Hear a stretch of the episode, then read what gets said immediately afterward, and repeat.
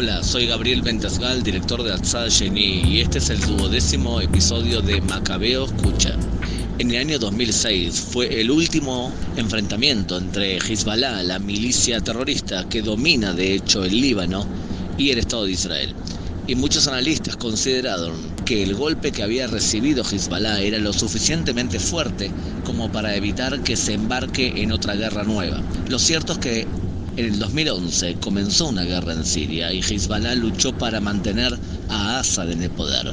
Por lo tanto, estamos hablando de un grupo que ahora tiene muchos años de entrenamiento físico en una guerra en serio, que además se calcula tiene 150.000 cohetes para atacar a Israel y tiene 3.000 túneles también para atacar a Israel. Por lo tanto, el peligro más importante ahora es que Hezbollah regrese el sur del Líbano y desde allí quiera ganar legitimidad como una especie de gota de escape y de esta forma empezar una nueva guerra tras años en donde la disuasión se ha corroído y eso no son buenas noticias para el Estado de Israel.